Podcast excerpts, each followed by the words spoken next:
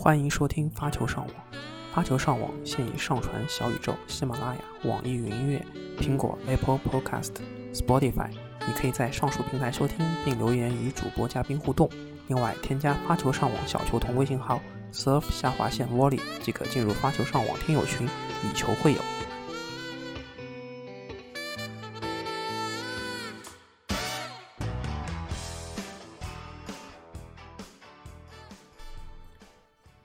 Hello，大家好，欢迎来到新一期的发球上网，我是主播小飞。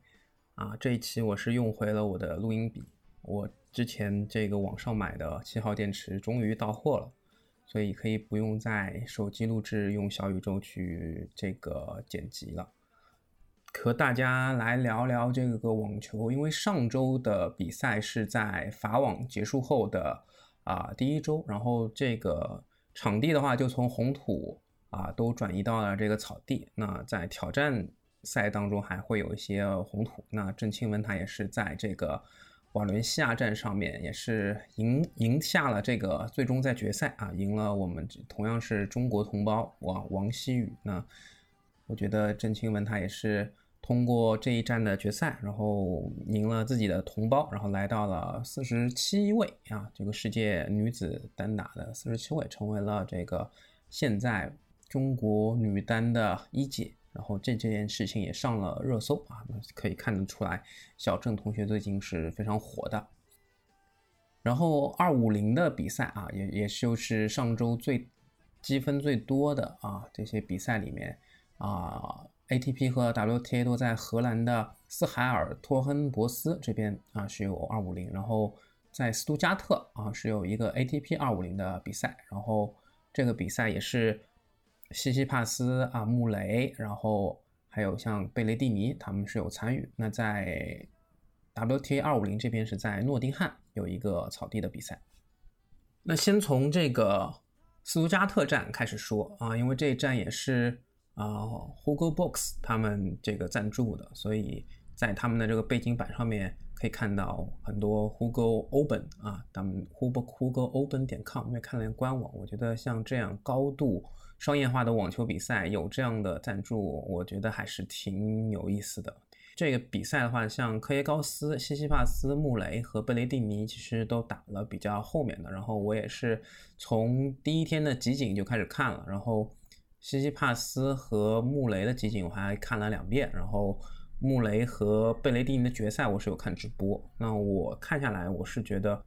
穆雷他。这个已经进，已经到了一个比较好的一个竞技状态。然后他决赛当中跟贝雷蒂尼也是打满三盘。那第二盘其实我也没有料到他会最终七比五拿下来。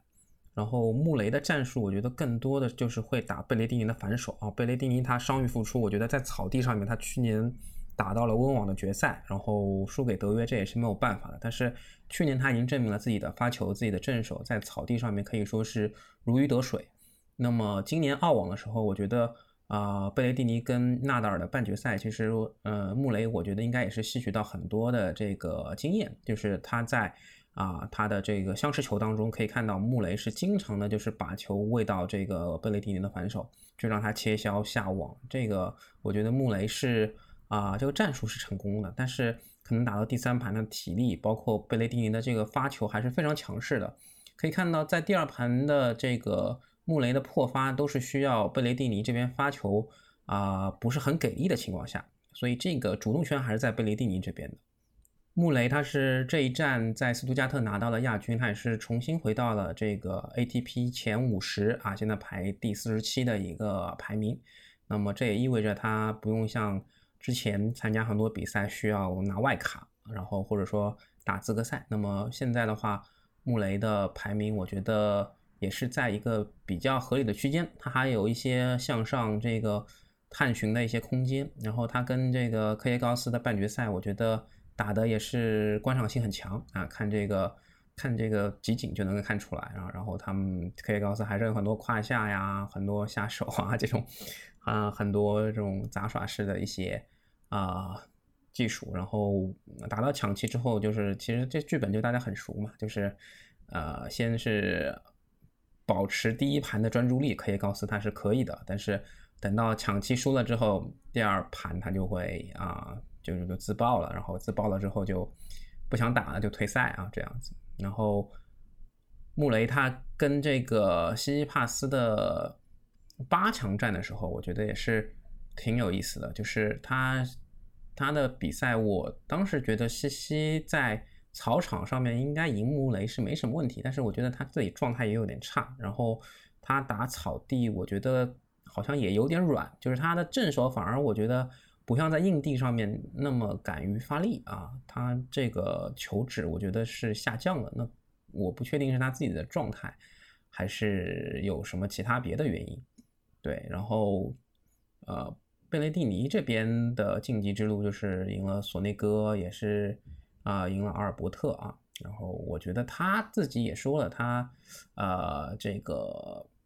赢就是他他跟像奥特啊、索内哥这个阿尔伯特，其实他觉得他自己刚伤愈复出，状态也没有调整到最好，但即使如此，他也拿了一个冠军啊，也是有点凡尔赛的。对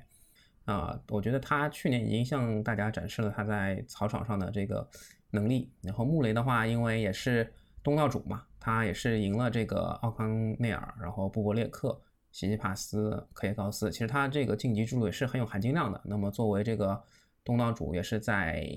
啊温布尔登拿过两个大满贯。所以虽然今年没有积分，但是我觉得啊穆雷应该也是本地的宠儿嘛。所以我觉得他的这个温网的比赛也是挺值得期待的。那么男单在说到这个荷兰的斯哈尔托亨博斯这一块儿。嗯，最终的决赛是一号种子梅德韦杰夫，他和一个持外卡参与的荷兰本土选手范赖特霍芬他们进行的一个决赛。但是总理的话其实是相对于是爆冷了，就是六比四、六比一就输给了这个范赖范赖特霍芬啊。那我相信大部分的球迷对这个范赖特霍芬他是不了解的啊，但这一次的比赛，我觉得他也是。啊，打赢了弗里茨，打赢了阿利亚西姆，最终决赛也是赢了梅德韦杰夫，所以他这个可以说是一战成名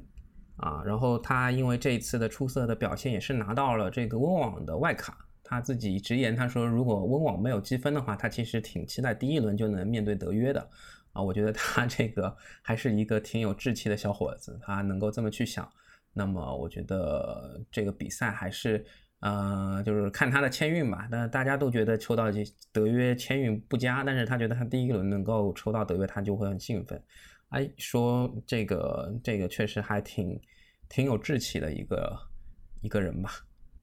然后梅总的话，其实可以看到他也是赢了西蒙、伊万什卡、曼纳里洛啊。这一战的话，我觉得他的这个呃，就是。他在草地上面还是需要他的发球要在线的，因为他是靠发球，然后去跟对方去磨。如果没有发球的话，啊，可以看到决赛他这个是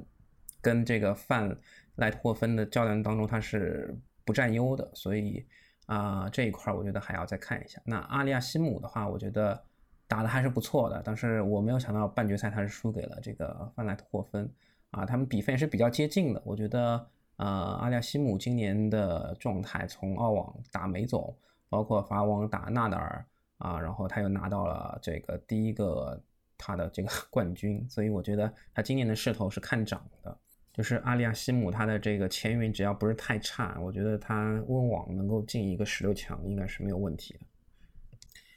然后说到女子这边啊，在荷兰的斯哈尔托亨博斯这边。啊，最终的决赛是一号种子萨巴伦卡打这个七号种子亚历山德罗娃，啊，这个也是第一盘的话，也是像打的比较焦灼，最终是亚历山德罗娃他是七比五拿下之后，萨巴伦卡他就自爆了，对，然后啊一个零比六啊吞了一个蛋，但是我觉得这个比赛的话，萨巴伦卡他自己是展现出了他的这个发球，他的这个反手，我觉得还是挺不错的，但是正手的话就是。啊，需要保持一个更稳定的击球状态吧。但是亚历山德罗娃，我觉得他的这个呃技术还是相对来说呃比较全面的，然后他的状态起伏也没有萨巴伦卡那么大，所以他拿下这个比赛倒是挺合理的。对，但是萨巴伦卡的话，我觉得还是那个问题，只要他抡顺了的话，我觉得他也是拿个冠军也是啊不意外的，所以他自己我觉得还是心态上面要看怎么去调整。然后在诺丁汉的二五零的比赛当中，张帅、王强、朱琳、王新玉都是有参与啊诺丁汉这一站的比赛，但是除了张帅在这个晋级了两轮之后，在八强战是输给了这个捷克选手马丁科瓦，啊之外，其他的这个中国选手都是首轮就出局了，所以这块儿的话，最终的决赛啊，也是在玛雅七号种子巴西人玛雅和六号种子李斯克啊两个人当中去进行的。那玛雅是第一盘六比四胜出，然后。李斯克第二盘扳回了一城啊，六比一扳回一城。然后第三盘的话，六比三，玛雅是赢了李斯克。玛雅之前的话，我也是看过他的这些啊双打的比赛会更多一些，但是他在这个八强的比赛当中也是啊打了三盘，嗯这个利克萨卡里，我觉得这个还是呃挺让我意外的吧。然后萨卡里的话，我觉得在草地啊可能也在调整状态啊。因为如果说让我只看签表的话，我第一反应应该是萨卡里会夺冠的。然后玛雅的话，他跟李斯克的缠斗，我可以看到出就是巴西球员还是有他这种很聪明的地方。但是里里斯克的话，他这个啊相持球上面啊，我觉得还是啊缺点变化。对，所以这个比赛的话，嗯，只看了集锦，所以也不是特别清楚一个全局的地方啊，所以。啊，二五零的比赛其实还是有很多这个种子都没有参与，所以我觉得可以看看这一周，啊，包括下一周的这个情况。然后上周的话也有两个喜讯嘛，一个是郑钦文前面已经说了瓦伦西亚夺冠，然后另外一个的话就是吴一丙，他在奥兰多的挑战赛当中是最终夺冠了，他的世界排名是来到了三百三十二名，而。昨天这个群里面，伊森有有截图出来，这个蒂姆他是只有啊三百五十二名。对这个群，这个我们发球上网群的伊森有有指出，这个吴一丙已经超过了这个呃蒂姆的一个排名，所以其实还挺让人唏嘘的。然后这周其实能看到这周啊也是有这个前面口误了，不是伊斯特本啊，伊斯特本是下周，然后这都是。伦敦的女王这个巡回者赛，然后我是一个五百的一个积分，然后这一站的话，啊，鲁德其实已经在第一轮就被淘汰了，然后啊，这个他输给了这个英国的外卡选手啊，这个佩尼斯顿，然后像这个施瓦兹曼，他是首轮就是输给了奎里，啊，然后弗里茨首轮也是输给了德雷伯，所以其实一号种子、四号种子、五号种子啊，在首轮都已经出局了。啊，这一站的话，然后啊，像西里奇啊、乌苏瓦里、布布列克他们是晋级了啊。然后我是有看瓦林卡，他是跟这个蒂亚福的比赛，三盘比赛都打了抢七，对，其实还是挺有戏剧性的。然后瓦林卡，我觉得最后一个啊制胜分，我觉得得的就是非常的老练啊，就是看到这边蒂亚福通过他的这个